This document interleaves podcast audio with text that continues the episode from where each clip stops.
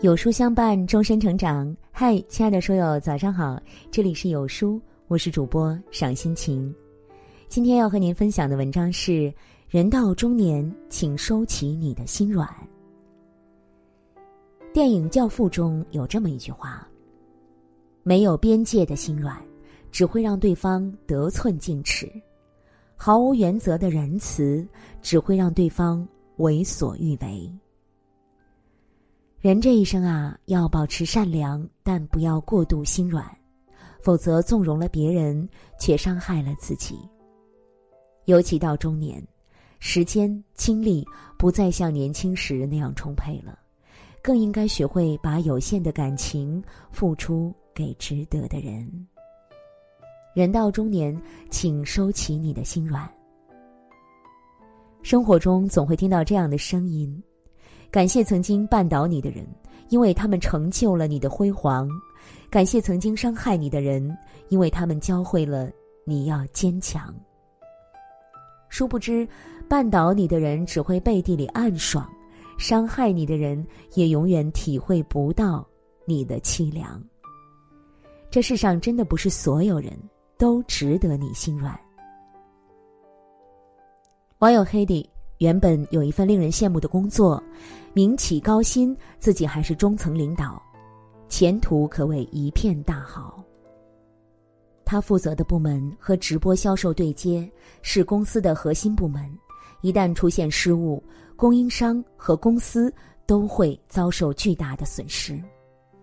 一次，黑底部门的一名员工因为粗心出错，把一件服装的价格标低了许多。导致供应商赔了几万块钱。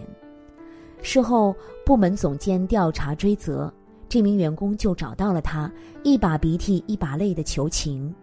员工告诉他，自己家庭条件很艰苦，公婆生病，孩子上学，老公又因为疫情不出业绩，只能拿个底薪，全家上下就靠自己一个人赚钱。黑迪一听是这种情况，便心生怜悯，答应帮助员工把事情拦下来。他告诉总监，是因为自己管理不到位，造成了播出事故，和那名员工无关的。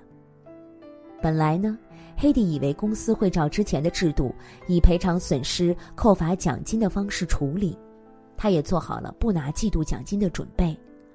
哪曾想。供应商把这件事情投诉给了老板，要求公司必须严惩导致直播事故的主要人员。为了保全公司的名声，老板不得不下发辞退令。这时候，黑迪去找那名员工，希望他能够帮忙解释一下，一起向公司求情，获得谅解。结果，这名员工非但没有心生愧疚，反而倒打一耙。咬死的是黑迪的原因造成了播出事故。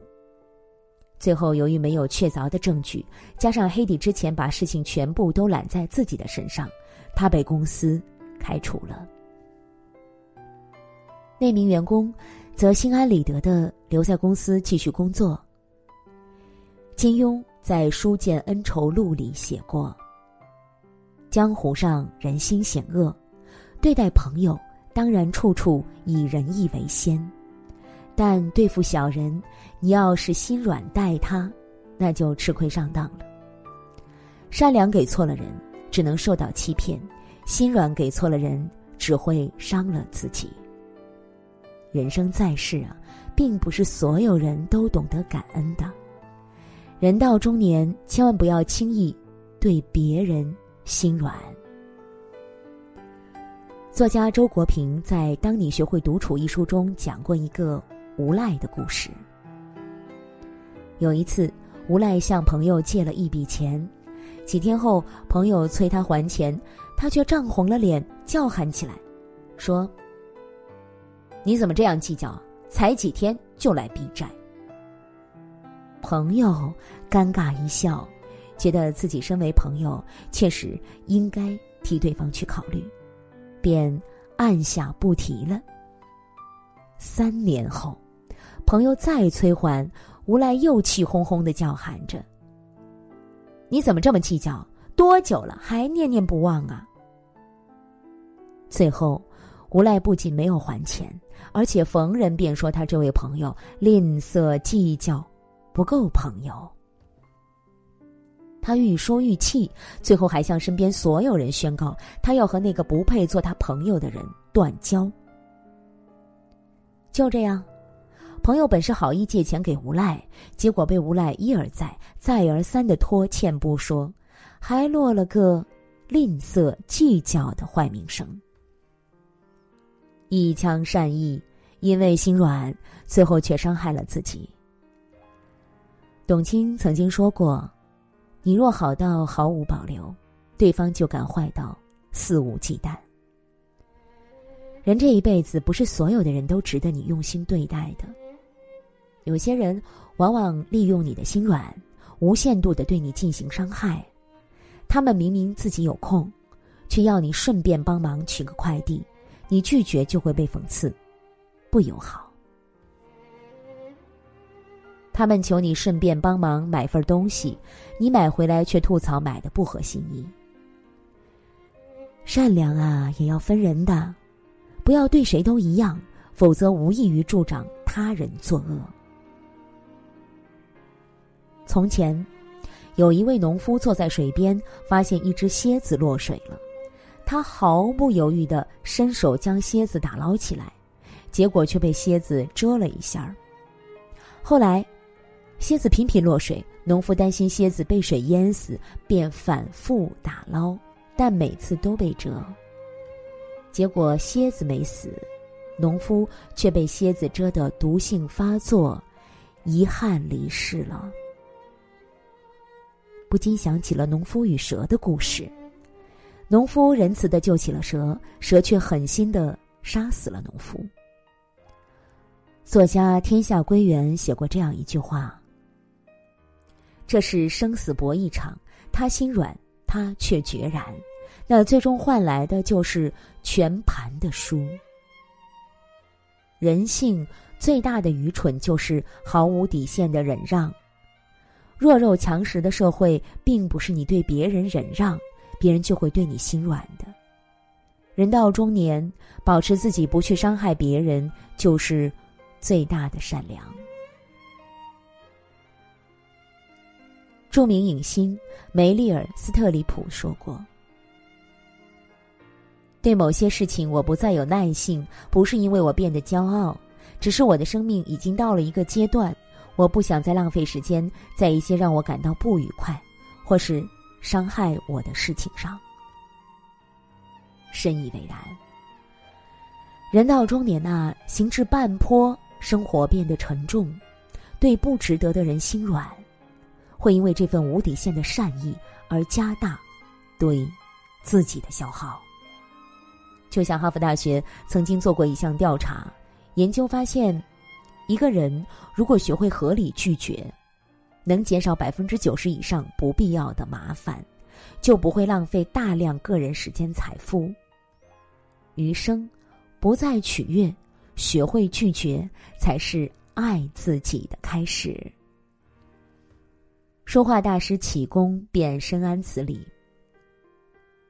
起初呢，他不好意思拒绝求字者的请求，无论尊卑，他几乎都是有求必应。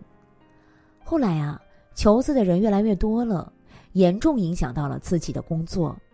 他意识到自己不能再心软下去了，否则会给自己徒增烦恼。有一次，一位知名的画商去启功家里拜访。并所求作品。启功先生明知其意，却还是笑眯眯的问道：“请问有何贵干呢？”画家随口一答说：“我来看看您。”启功听后，走到他面前转了两圈，甚至把脚也抬起来了，让画商看了个遍，然后又笑眯眯的说：“看完了，请回吧。”画商虽然无奈，但也只能苦笑着离开了。从那时起，面对前来求字的人，他后来都时常回绝。他不浪费自己一点精力给外人，却花了半辈子的时间去爱妻子。日常生活中，他和妻子相偎相依，妻子病倒后，他更是白天和看护一同照料，晚上看护回家，他就自己坐在病床前的椅子上，日复一日的陪伴着妻子。